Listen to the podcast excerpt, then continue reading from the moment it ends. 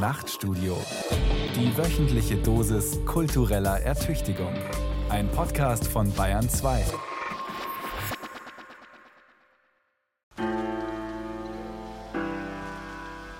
Russland hat eine Großoffensive gegen die Ukraine gestartet. Seit der vorigen Nacht rücken Truppen auf mehrere Landesteile vor.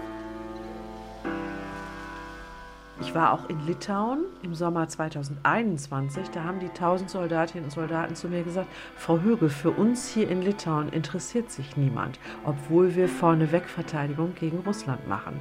Das hat sich jetzt seit dem 24. Februar 2022 komplett verändert. Wir erleben eine Zeitenwende. Und das bedeutet, die Welt danach ist nicht mehr dieselbe wie die Welt davor. Ich habe einfach den Eindruck, dass viele Menschen die Bundeswehr erst dann wahrnehmen, wenn es, wie jetzt in diesen Tagen durch den Krieg in der Ukraine, eine ganz eklatante Verschiebung des Sicherheitsverständnisses und des Bedürfnisses bei Normalbürgern gibt.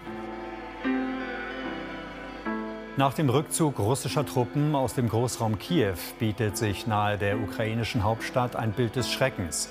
Auf den Straßen des Vororts Butscha wurden zahlreiche getötete Zivilisten entdeckt, offenbar gezielt erschossen.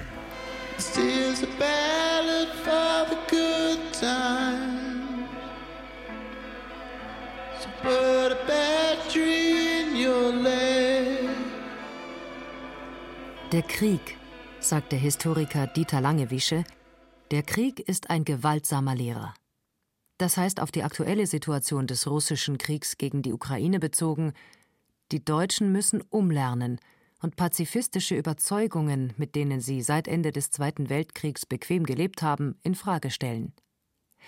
Wenn eine europäische Stadt wie Mariupol in Schutt und Asche gebombt wird, wenn alle Indizien sprechen dafür, wenn russische Soldaten in Butscha vergewaltigen, morden und Raubschatzen, wenn ukrainische Kinder entführt und Zivilisten gefoltert werden, dann verliert der Slogan Frieden schaffen ohne Waffen an Überzeugungskraft. Hier ist das erste deutsche Fernsehen mit der Tagesschau. Das Stahlwerk Azovstal in Mariupol, mehr als elf Quadratkilometer groß mit zahllosen Gebäuden. Hier sollen sich nach russischen Angaben etwa 2500 ukrainische Soldaten verschanzt haben.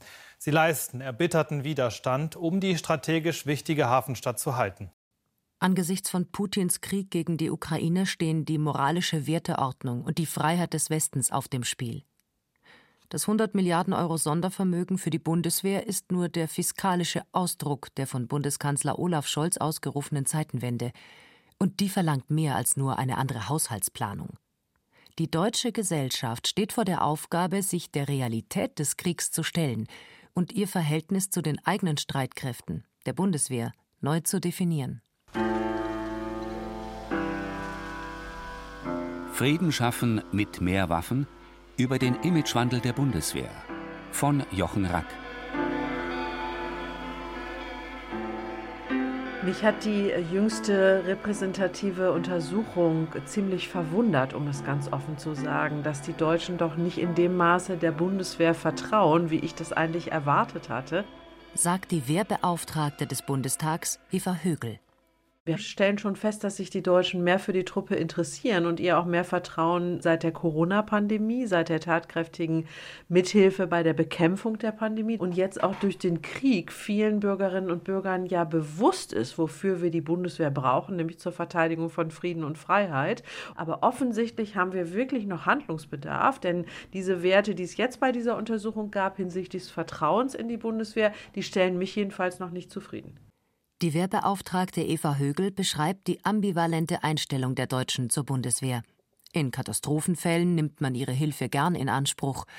Ansonsten aber wird sie kritisch gesehen, gerade mit Blick auf ihre Kernaufgabe, die Landesverteidigung. Sing with me this song if you, if you know this one. How many roads must a man walk down? Auch ich habe mich als junger Aktivist der Friedensbewegung in den 1980er Jahren nur wenig für die Bundeswehr interessiert, sie gar abgelehnt. Frieden schaffen ohne Waffen war eine verbreitete Forderung angesichts der grassierenden Angst vor einem Atomkrieg. Kriegsdienstverweigerung war da die logische Konsequenz. Im September 1983 nahm ich an einem Friedenscamp in Mutlangen teil, wo westdeutsche Intellektuelle, Politiker und Schriftsteller gewaltfrei den Zugang zu einer amerikanischen Pershing-II-Kaserne blockierten. Mit dabei waren Heinrich Böll, Erhard Eppler, Petra Kelly, Dieter Hildebrand und Walter Jens. Mutlangen bei Schwäbisch Gemünd, das wird von diesem Wochenende ein Begriff sein, Symbol und Wegmarke zugleich. Denn hier, liebe Freunde, in Mutlangen wurde gezeigt, wie verführerisch und ansteckend, wie zeichensetzend und zum Umlernen einladend Friedlichkeit sein kann.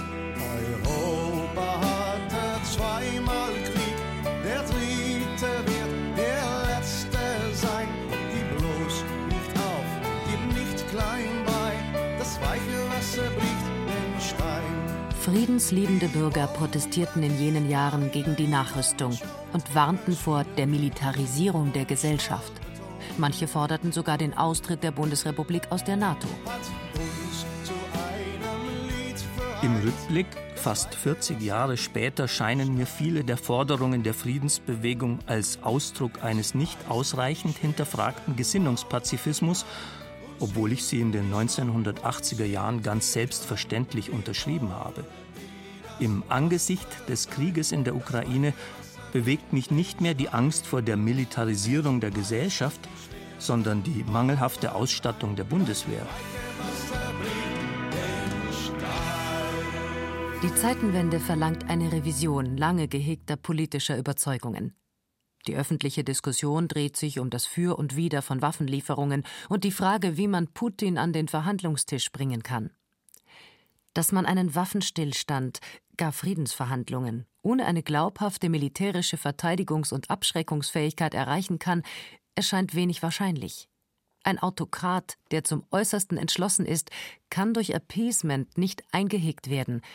Das sollten vor allem die Deutschen als Lektion aus Hitlers Krieg gelernt haben. So fordern Politiker eine konventionelle Nachrüstung der Bundeswehr, die nach Aussage des Inspekteurs des Heers, Alfons Mais, blank dasteht. Sogar über die Wiedereinführung der Wehrpflicht wird debattiert. Grundsätzlich gesagt, es geht, wieder einmal, um ein neues Verhältnis der Deutschen zu ihren Streitkräften.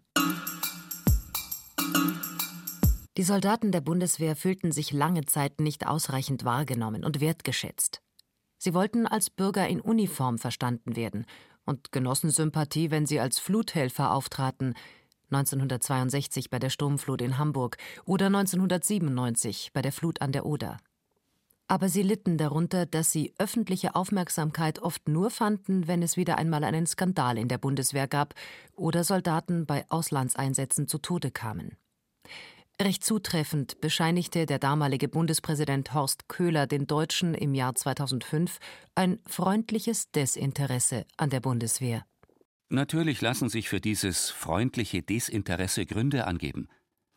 Die Deutschen sind nach 1945 ein wirklich friedliebendes Volk geworden und halten gern vorsichtige Distanz zu allem Militärischen.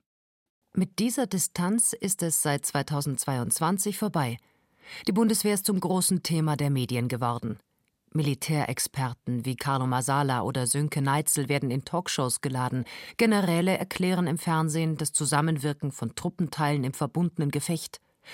Menschen, die sich nie für Waffen interessiert haben, diskutieren über den deutschen Leopard 2, die Panzerhaubitze 2000 oder das Flugabwehrsystem Iris-T. Podcasts und Videos zu militärischen Fragen haben Konjunktur. Die Bundeswehr selbst bietet mit dem YouTube-Format Nachgefragt Informationen über den Kriegsverlauf und die von ihr benutzten Waffensysteme. Liebe Zuschauerinnen und Zuschauer, herzlich willkommen bei Nachgefragt. Heute haben wir zum dritten Mal den ranghöchsten deutschen Offizier, Generalinspekteur Eberhard Zorn, zu Gast. Guten Tag, Herr General. Guten Tag, Herr Hauptmann-Lemke. Das passende Buch zur rechten Zeit ist Sönke Neitzels Deutsche Krieger, das die Geschichte der deutschen Streitkräfte vom Kaiserreich bis zur Berliner Republik umfassend nachzeichnet. Im Vorwort der aktualisierten Neuausgabe schreibt der Militärhistoriker Deutschland steht vor den Trümmern seiner Sicherheitspolitik. In Kabul regieren die Taliban, Mali ist instabiler denn je, Und der russische Angriff auf die Ukraine am 24. Februar 2022 markiert die nicht für möglich gehaltene Rückkehr des großen Krieges nach Europa. Für Militärgeschichte und ihre Streitkräfte haben sich die Deutschen lange nicht interessiert. Zwar gab es Land auf, Land ab viele kleine Militärmuseen, aber kein zentrales Museum für Militärgeschichte. Das hat sich erst 2011 geändert, als das Militärhistorische Museum in Dresden seine Pforten öffnete. In der Dauerausstellung dort wird die Geschichte des Kriegs vom 14. Jahrhundert bis in die Gegenwart behandelt. Eigene Abteilungen widmen sich der Wiederbewaffnung in der Bundesrepublik und der Bundeswehr im Kalten Krieg sowie den Auslandseinsätzen der 90er Jahre. Ein zerstörtes Truppenfahrzeug, das an einen Anschlag auf deutsche Soldaten in Afghanistan erinnert, steht als Symbol einer veränderten Sicherheitslage am Eingang der Ausstellung. 2008, am 20. Oktober, war dieses Fahrzeug in Afghanistan im Einsatz. Vor dem Fahrzeug zwei Bundeswehrsoldaten, auf dem Fahrzeug steht dann ein Soldat und anderthalb Meter vor diesen beiden Soldaten kommt ein Radfahrer und zündet seinen Sprengstoffgürtel mit sechs Kilogramm TNT. Und auch noch in dem Moment waren noch sechs afghanische Kinder in der Nähe. Fünf Kinder starben und zwei Bundeswehrsoldaten. Dass die Bundeswehr in Kampfeinsätze verwickelt werden könnte, daran hatte man in den Jahrzehnten nach ihrer Aufstellung kaum gedacht. Denn im Kalten Krieg waren die Soldaten Teil einer Abschreckungsarmee, deren Existenz gerade sicherstellen sollte, dass sie nie würde kämpfen müssen.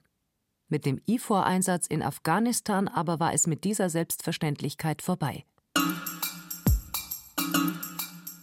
Die Geschichte der Bundeswehr ist ein Spiegel des politischen Geschehens. Generationen junger Männer leisteten in den Jahren 1955 bis 2011 ihre Wehrpflicht ab, während Zehntausende den Dienst an der Waffe verweigerten. Manche lehnten die Bundeswehr nicht nur aus Gewissensgründen, sondern grundsätzlich ab. Wie Ralf Füchs, geboren 1951. Er war einst Kriegsdienstverweigerer, Mitglied des Kommunistischen Bund Westdeutschland, dann Gründungsmitglied der Grünen. Heute ist er Geschäftsführer der Stiftung Liberale Moderne. Wenn ich mich an meine eigene politische Geschichte zurückerinnere, dann muss ich gestehen, dass ich auch selbst lange an diesem Feindbild Bundeswehr mitgestrickt habe.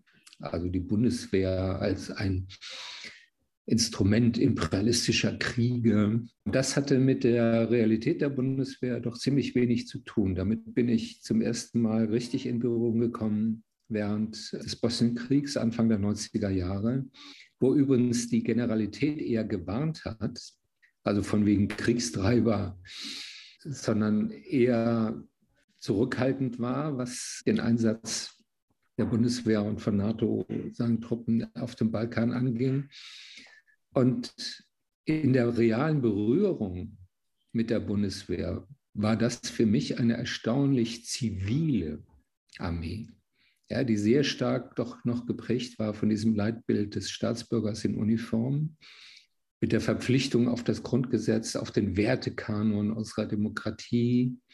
Und das hatte nichts zu tun mit diesem Bild einer aggressiven militaristischen Formation. Als gebrannte Kinder des NS-Regimes, das einen imperialistischen Krieg geführt und verloren hatte, waren die Deutschen verständlicherweise gegenüber allem Militärischen kritisch eingestellt.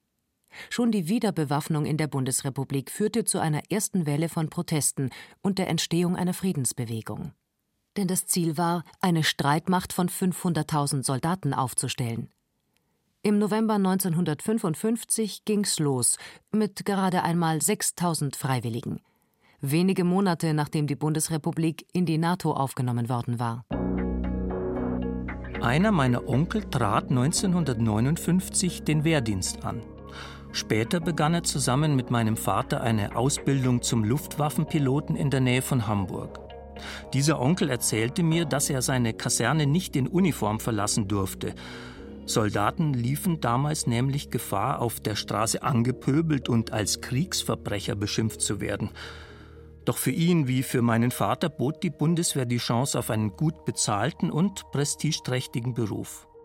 In einem Fotoalbum meines Vaters über seine Ausbildungszeit klebt neben einem Foto, das ihn im Cockpit eines Düsenjets zeigt, eine Werbung der Bundeswehr mit dem Slogan der Wunschtraum jedes jungen Jetpilot bei der Luftwaffe.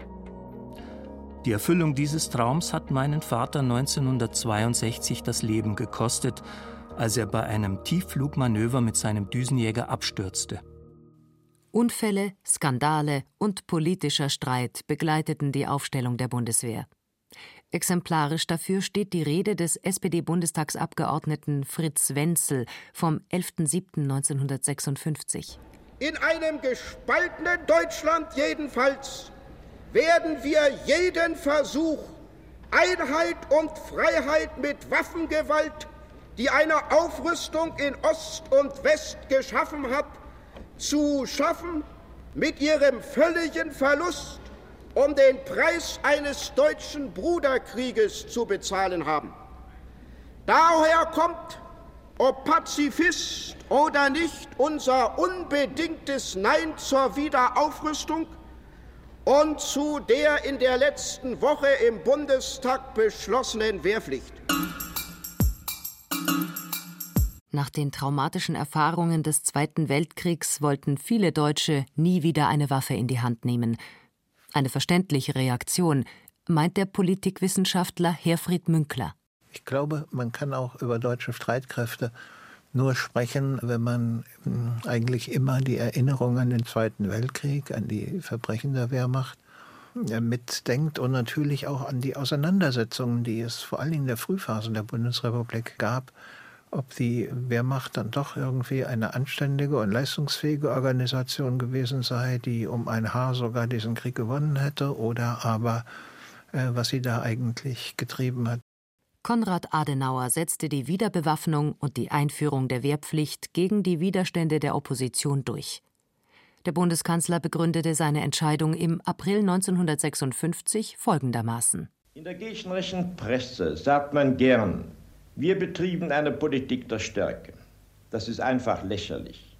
Der Besitz von zwölf deutschen Divisionen macht wirklich in der heutigen Zeit Deutschland nicht stark. Aber was wir erstreben, ist der Zusammenschluss der freien Völker des Westens, einschließlich Deutschlands, weil wir überzeugt sind, dass alsdann die Sowjetunion aussichtsreiche und vernünftige Verhandlungen aufnehmen wird. Als Lehre aus den Verbrechen der Wehrmacht wurde die Bundeswehr als demokratische Parlamentsarmee konzipiert. Der Politiker und Oberst der Bundeswehr Wolf Graf von Baudissin erarbeitete das Konzept der inneren Führung.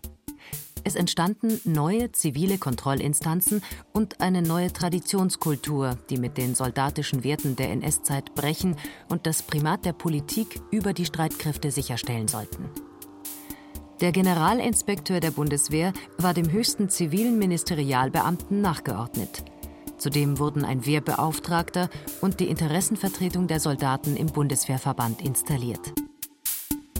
Eine pathos-reduzierte Truppe, die keine pompösen öffentlichen Rituale und nur einen moderaten Gleich-, nicht Stechschritt pflegte, die Betonung der Einbindung der Soldaten in die Gesellschaft als Bürger in Uniform. All das sollte einen totalitären Missbrauch der Bundeswehr verhindern und die Kritiker der Wiederbewaffnung besänftigen. Herfried Münkler. Sicherlich mit der zunehmenden Zivilisierung oder Durchsetzung eines unmilitärischen Habitus in der Bundesrepublik sind diese Verhaltensweisen und auch der Sinn und Nutzen von bestimmten Schreiereien oder Demütigungen und derlei mehr zunehmend fraglich geworden. Es kam immer mehr darauf an, dass die Soldaten, um leistungsfähig und tüchtig zu sein, bestimmte technische Fähigkeiten und vielleicht auch taktische Fähigkeiten hatten und nicht unbedingt durch eine Phase der Demütigung durchgegangen sind, um, wie da gelegentlich gesagt worden ist, wieder laufen zu lernen. Und in dieser Auseinandersetzung im Militär, aber auch zwischen Militär und Gesellschaft und nur innerhalb der Gesellschaft hat sich dann im Prinzip so etwas wie ein anderes Militär entwickelt.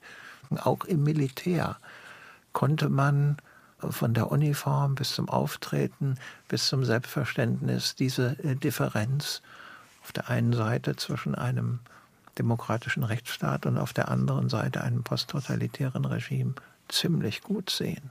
Trotzdem stand die neue Bundeswehr im Fokus ihrer Kritiker, die das Fortwirken alter Wehrmachtstraditionen beklagten. Sie sahen sich durch erste Skandale in der Bundeswehr bestätigt. Bei einem Manöver ertranken 1957 15 Wehrpflichtige in der Iller. Im baden-württembergischen Nagold brach ein Soldat 1963 beim Dauerlauf tot zusammen. Fälle, die zum Image der Bundeswehr als Schleiferarmee wie anno dazumal beitrugen. Auch die vielen Unfälle von Luftwaffenpiloten stärkten nicht gerade das Vertrauen in die Bundeswehr.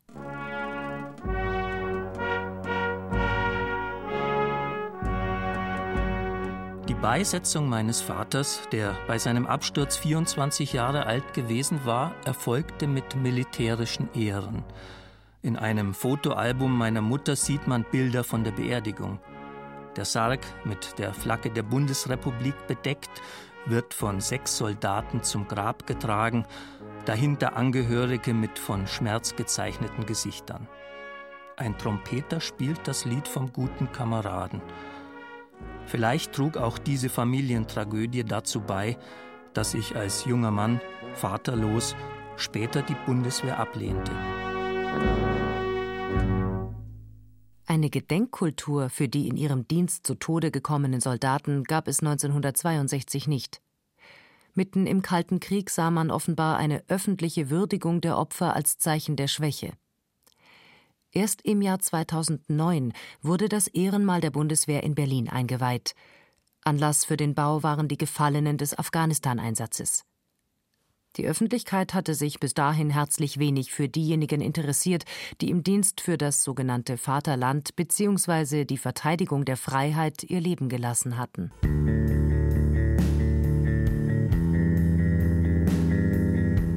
Die Unfälle in der Truppe aber auch die verstärkt in den 60er Jahren einsetzende Aufarbeitung der NS-Vergangenheit führten dazu, dass die Bundeswehr kritisch auf ihre Traditionen hin durchleuchtet wurde.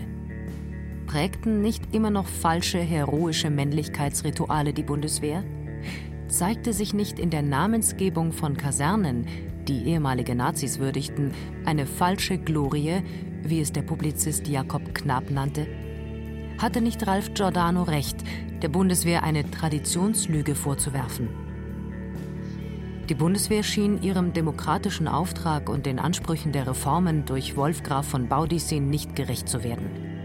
Es war unumgänglich, sich mit den Verbrechen der Wehrmacht auseinanderzusetzen, betont der Kriegsdienstverweigerer Ralf Füchs. Gerade wenn man militärische Macht nicht pauschal ablehnt und wenn man die Notwendigkeit einer einsatzfähigen Bundeswehr bejaht, muss klar sein, dass das auf einem demokratischen Boden geschieht. Ja, dass das nicht heißt ein Zurück in die unseligen Zeiten des deutschen Militarismus, sondern dass eine Armee, eine bewaffnete Macht, die im Auftrag des Parlaments handelt, ein Instrument der Demokratie sein muss. Einen Einschnitt in die Geschichte der Bundeswehr brachte das Jahr 1968. Die Verweigerungszahlen stiegen. Die außerparlamentarische Opposition, die APO, forderte die Auflösung der Bundeswehr und den Austritt aus der NATO. Konservative Kreise dagegen verteidigten die Bundeswehr als Schule der Nation. Sie sollte zwar per Auftrag Staatsbürger in Uniform erziehen, aber oft genug wurden die wehrpflichtigen jungen Männer bloß zum Gehorsam und der Loyalität gegenüber dem Staat gedrillt. Achtung, präsentieren das! Wir! Ich melde den Inspekteur des Heeres. Augen! Rechts! An die Fragen, die man als junger Mann immer wieder einmal gestellt bekam, kann ich mich noch erinnern. Warst du beim Bund? Oder haben Sie gedient? Die Ableistung des Wehrdienstes wurde als Zeichen der Zustimmung zum politischen System der Bundesrepublik interpretiert. Wehrdienstverweigerer standen dagegen im Verdacht, als fünfte Kolonne des Warschauer Paktes zu fungieren. Gern gab man solchen Leuten dann den Ratschlag, geht doch rüber. Gemeint war in die DDR oder noch böser die Ostzone. Der Kalte Krieg vergiftete die zivilen Umgangsformen. Das Freund-Feind-Denken war weit verbreitet. Wer die Bundeswehr kritisierte, war wohl auch bereit, den Slogan lieber rot als tot zu unterschreiben und im Zweifelsfall die Bundesrepublik den Sowjets auszuliefern oder wie man auch sagte, dem Iwan. Wir brauchen in Deutschland und in Europa, solange es steht, nicht mehr Mittel der Massenvernichtung, sondern weniger. Und deshalb sagen wir Nein zu immer mehr Atomraketen. Und Ja sagen wir zu der Forderung, dass der Frieden endlich organisiert werde. Kalten Kriegern war die Friedensbewegung der frühen 80er Jahre ein Dorn im Auge. Wir haben keinen Grund zur Resignation, denn die Entscheidung über die Stationierung der Raketen fällt nicht im Parlament in Bonn. Diese Frage wird auf der Straße entschieden. Hast du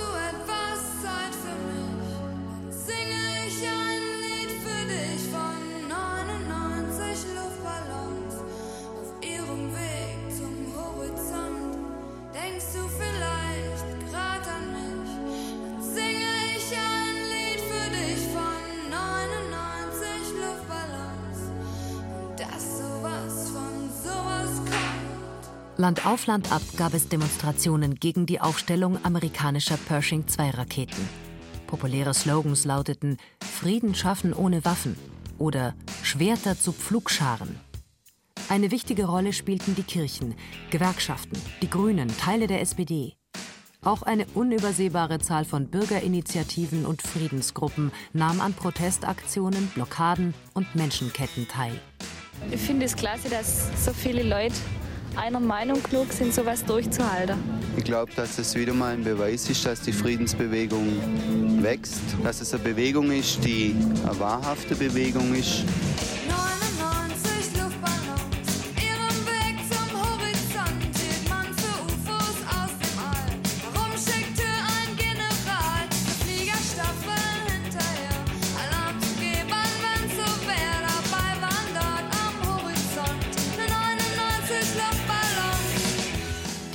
Vor dem Atomkrieg trieb die Deutschen zu Hunderttausenden auf die Straße.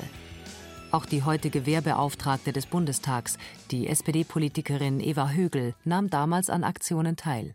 Ich kann mich sehr gut an die 80er Jahre erinnern. Ich bin selbst Jahrgang 1969 und ich war auch an zahlreichen Friedensdemonstrationen, weil ich in der evangelischen Kirche sehr intensiv mitdiskutiert habe zum Thema Friedenspolitik. Es hat uns ja alle beschäftigt.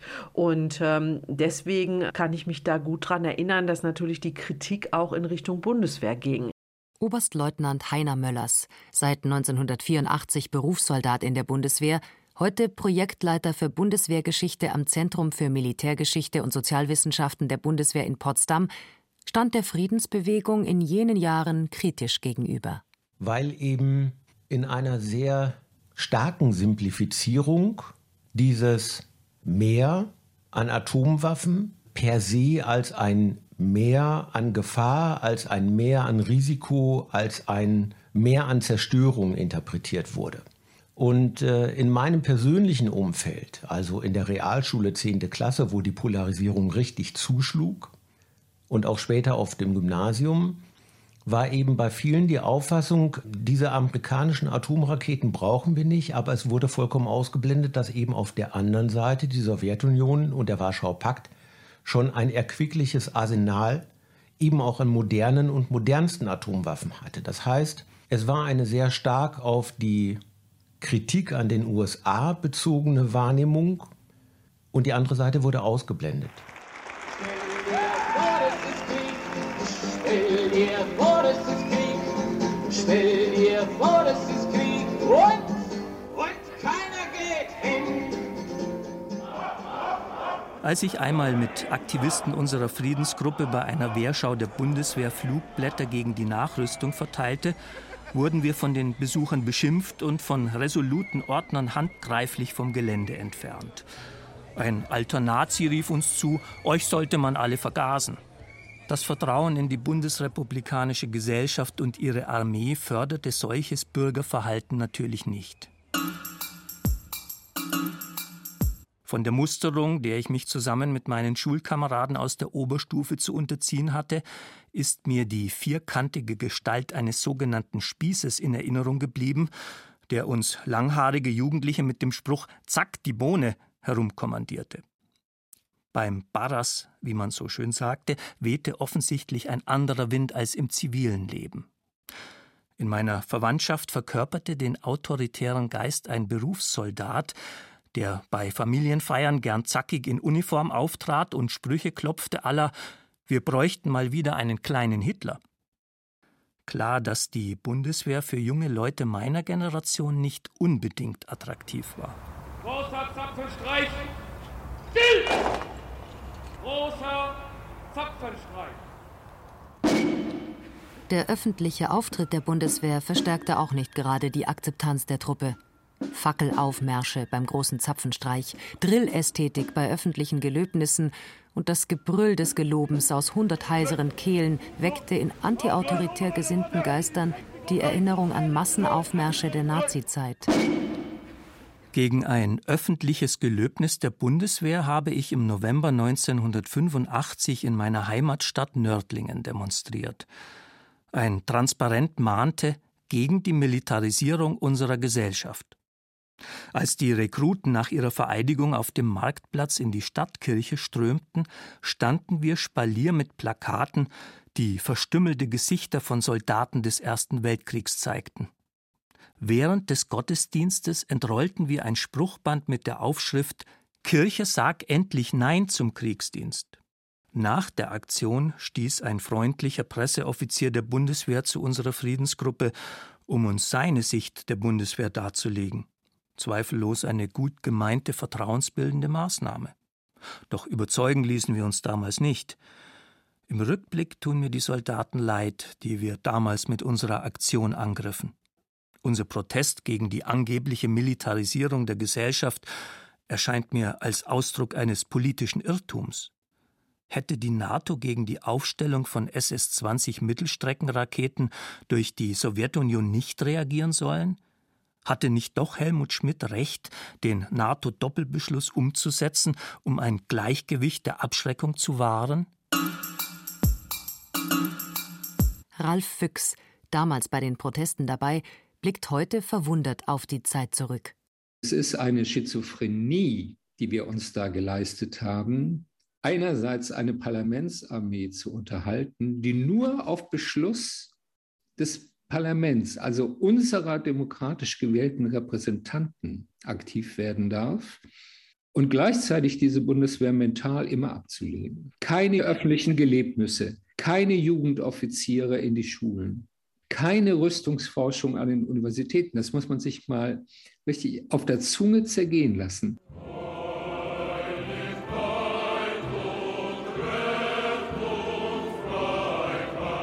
Am 12. September 1990 unterzeichneten die beiden deutschen Staaten und die vier Siegermächte des Zweiten Weltkriegs, also die USA, Großbritannien, Frankreich und die Sowjetunion, in Moskau den 2 plus 4 Vertrag. Er schuf die Voraussetzungen für die Wiedervereinigung am 3. Oktober 1990 und verlieh Deutschland die volle Souveränität. Die Sowjetunion musste ihre in der ehemaligen DDR stationierten Streitkräfte bis Ende 1994 abziehen. Die deutsche Wiedervereinigung bedeutete für die Bundeswehr die größte Zäsur in ihrer Geschichte. Von über 600.000 Soldaten zu denen im Jahr 1990 auch die rund 76.000 NVA-Soldaten zählten, schrumpfte die Bundeswehr auf eine Truppe von heute 183.000 Soldaten.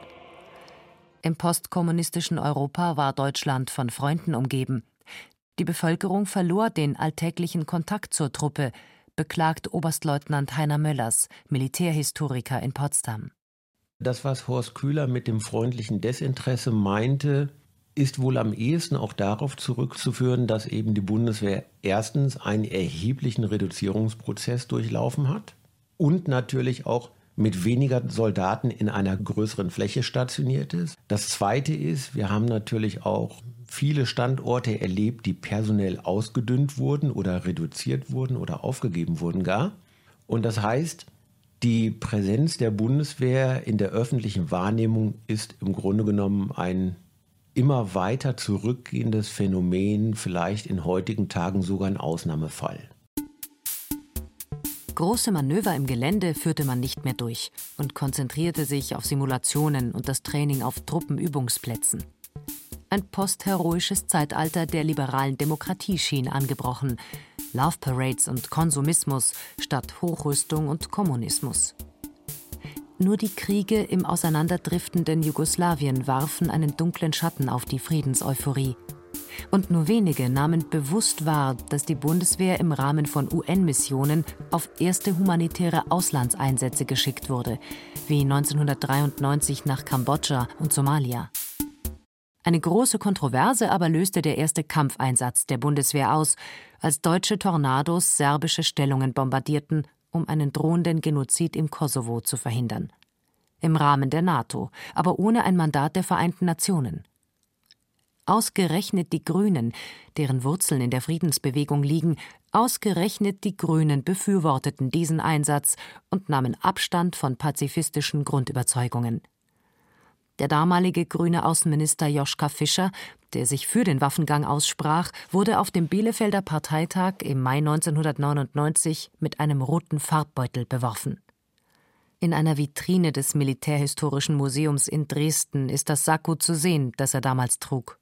Die rot-grüne Bundesregierung beteiligte sich entgegen der pazifistischen Grundsätze der Grünen seit mehreren Wochen an Luftangriffen auf serbische Militär. Die Veranstaltung fand unter Polizeischutz statt, um die außerhalb demonstrierenden Menschen davon abzuhalten, die Halle zu stürmen. In dieser aufgebrachten Stimmung wurde Außenminister Fischer mit einem Farbbeutel auf dem Podium attackiert und verletzt. Und dieses Jackett hier, was wir in der Vitrine hier sehen, trug er während des Vorfalls. Fischer hatte sich für den Einsatz der Bundeswehr im Kosovo ausgesprochen und argumentierte, wir haben immer gesagt, nie wieder Krieg. Aber wir haben auch immer gesagt, nie wieder Auschwitz. Mit Sprechchören, mit Farbbeuteln wird diese Frage nicht gelöst werden, nicht unter uns und nicht, auch nicht außerhalb. Ich hätte mir auch nicht träumen lassen, dass wir Grüne unter Polizeischutz einen Parteitag abhalten müssen. Aber warum müssen wir unter Polizeischutz diskutieren? Doch nicht, weil wir diskutieren wollen, sondern weil hier offensichtlich welche nicht diskutieren wollen, wie wir gerade erlebt haben.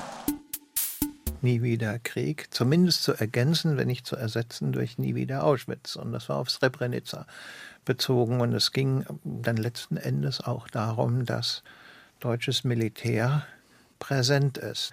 Das ist jetzt das Interessante, dass es ein grüner Außenminister war, der diese politisch operative, aber auch sprachliche Wende durchgeführt hat. Und ähm, der Mensch, der dem äh, Joschka Fischer da den äh, Farbbeutel aufs Ohr geworfen hat, das war ja wahrlich kein Pazifist. Der Joschka war kampferprobt und hat sich dann am Schluss äh, dann doch durchgesetzt. Und äh, er hat nicht nur die besseren Argumente gehabt, sondern hat auch überzeugender geredet.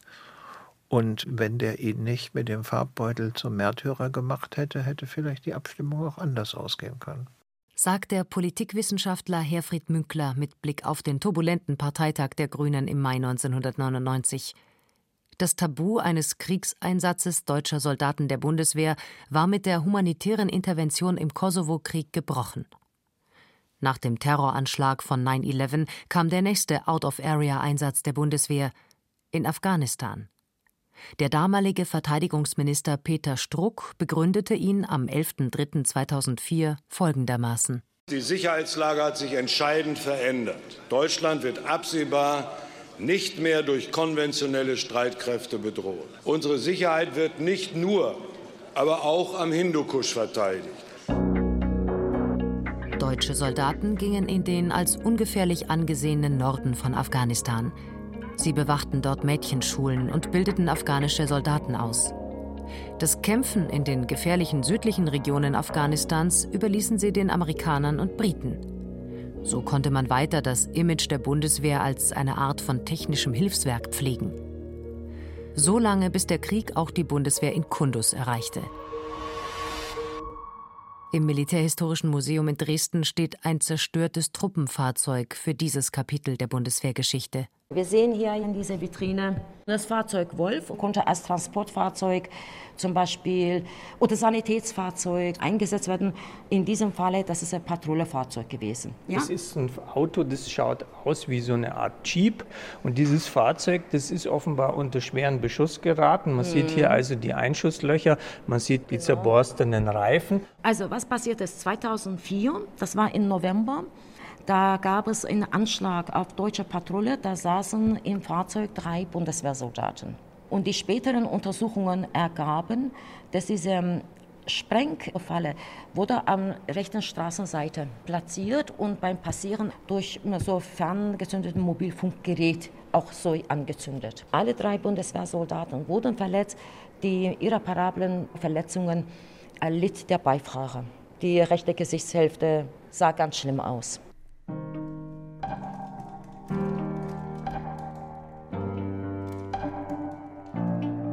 Der Spiegel titelte am 20.11.2006 Die Deutschen müssen das Töten lernen. Das Selbstverständnis der Bundeswehr als andere Art von technischem Hilfswerk passte nicht mehr. Aber es dauerte noch eine Zeit, bis 2010 Karl Theodor zu Guttenberg, damals Verteidigungsminister, zum ersten Mal von Krieg sprach.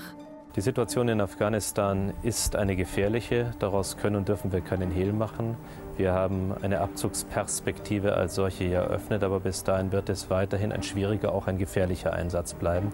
Und die Schwere der Gefechte zeigt das heute, dass wir uns in kriegsähnlichen Zuständen in Afghanistan befinden. Dass es dann neun Jahre gedauert hat oder acht Jahre, bis dann Gutenberg von kriegsähnlichen Zuständen oder vom Krieg spricht, war ein sehr schmerzhafter Prozess, weil in der politischen Wahrnehmung in Deutschland eben dieser Krieg nicht sein durfte.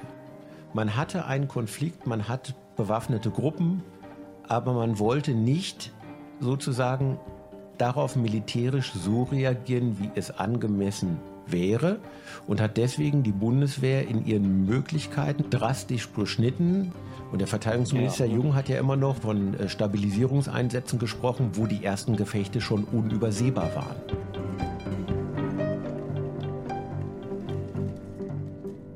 Während des Einsatzes in Afghanistan kamen insgesamt 59 Bundeswehrsoldaten zu Tode, 35 von ihnen durch Anschläge und im Gefecht.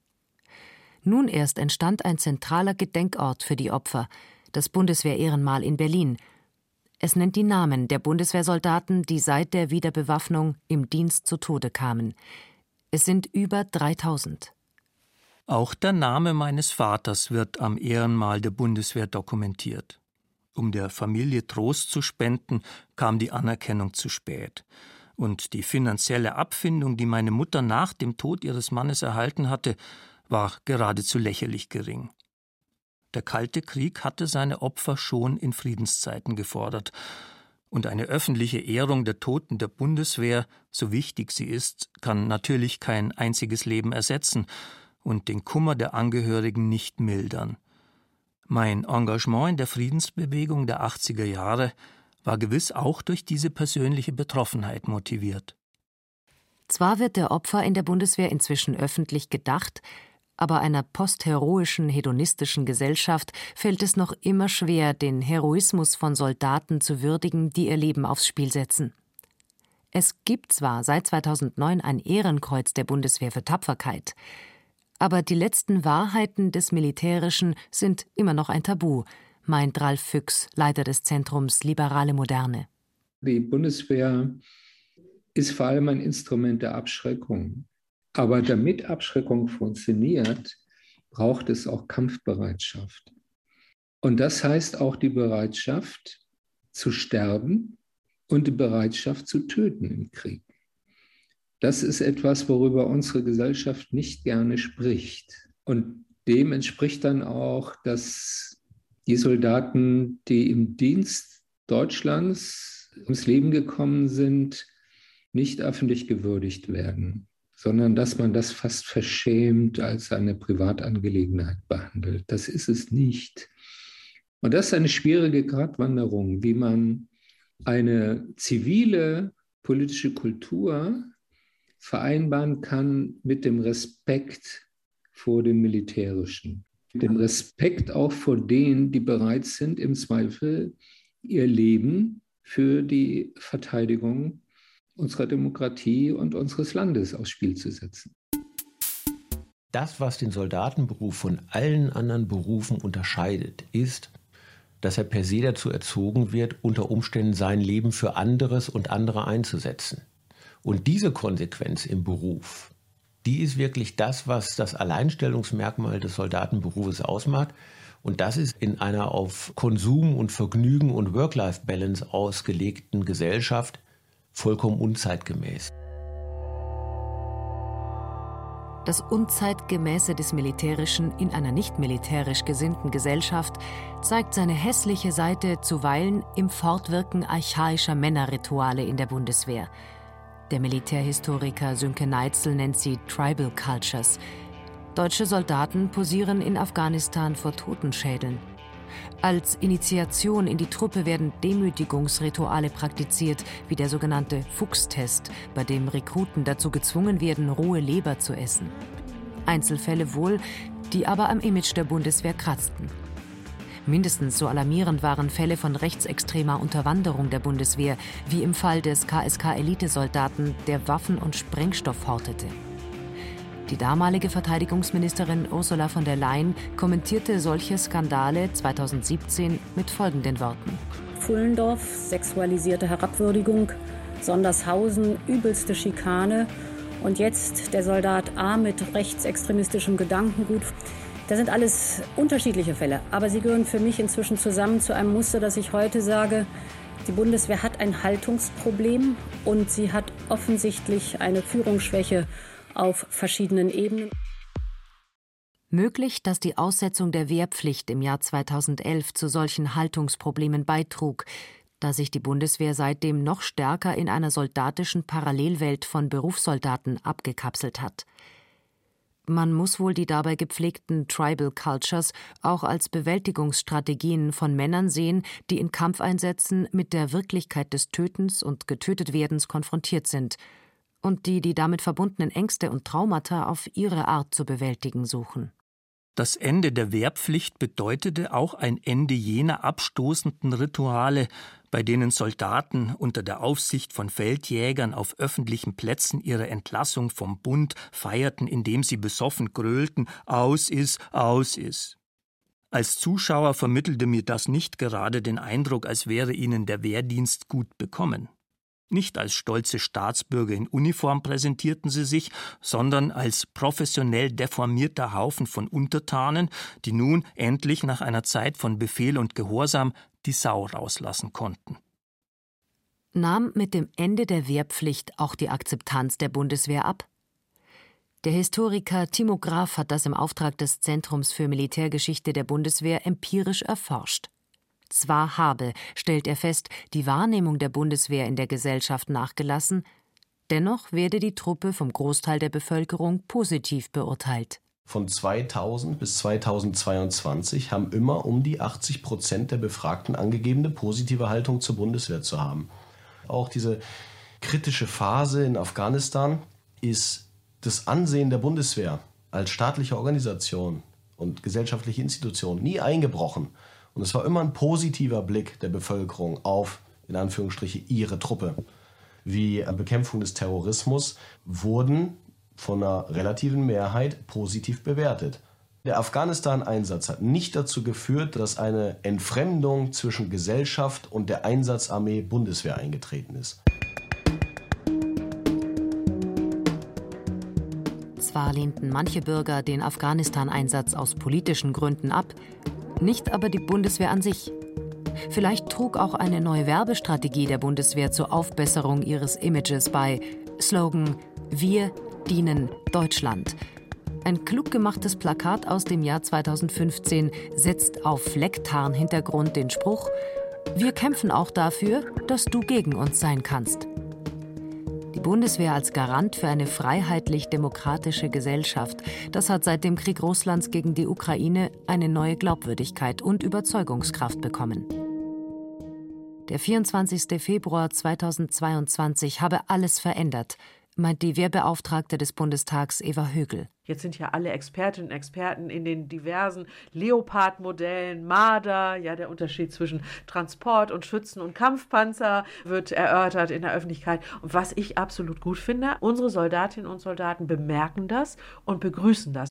Die Zeit des freundlichen Desinteresses oder der patzigen Distanz scheint vorbei zu sein. Man sehe wieder mehr Soldaten in Uniform auf den Straßen, stellt Herfried Münkler fest. Er sieht darin ein Zeichen für das gewachsene Selbstbewusstsein der Bundeswehr und eine erhöhte Akzeptanz der Truppe bei der Bevölkerung. Ich glaube, dass sich da etwas verändert, aber das hat natürlich auch etwas zu tun mit der veränderten Bedrohungslage, mit dem Sicherheitsgefühl, nicht mehr Sicherheit mit Russland, sondern Sicherheit gegen Russland. Und der Austausch von mit durch gegen, das ist ein Austausch, der plötzlich den Nutzen und den Wert des Militärs auch zum Ausdruck bringt. Ich sehe auch, dass das Bahnfahren in Uniform ganz positiv ist. Ja, die äh, Leute fragen dann in der Bahn, was bedeutet denn ihre Uniform? Oder neulich hat mir ein Soldat gesagt, es gibt auch öfter mal Danke für ihren Dienst, dass das jemand sagt. Also die Bundeswehr hat sich modernisiert. Die Bevölkerung lässt sich, glaube ich, auch auf bestimmte Dinge anders und besser ein, als es vielleicht in den 80er Jahren der Fall war. Passé also die Ressentiments gegen die Bundeswehr, die ich als friedensbewegter junger Mann hegte. Aus der patzigen Distanz ist ein freundliches Interesse für die Bundeswehr geworden. Vielleicht kann ich auch erst jetzt das Opfer würdigen, das mein Vater mit seinem Tod für die Verteidigung der Freiheit im Kalten Krieg gebracht hat. Eine demokratische Bundeswehr, die unseren Frieden und unsere Freiheit schützt, braucht aber nicht nur unsere Anerkennung, sondern auch die finanziellen Mittel, um ihrem Auftrag der Landes- und Bündnisverteidigung gerecht zu werden dass ich einmal mehr Geld für die Bundeswehr fordern würde, hätte ich mir in den 80er Jahren nie vorstellen können. Doch Putins Krieg zwingt uns zu einem veränderten Denken. Nicht mehr Frieden schaffen ohne Waffen lautet die zeitgemäße Devise, sondern Frieden schaffen mit mehr Waffen. Leider.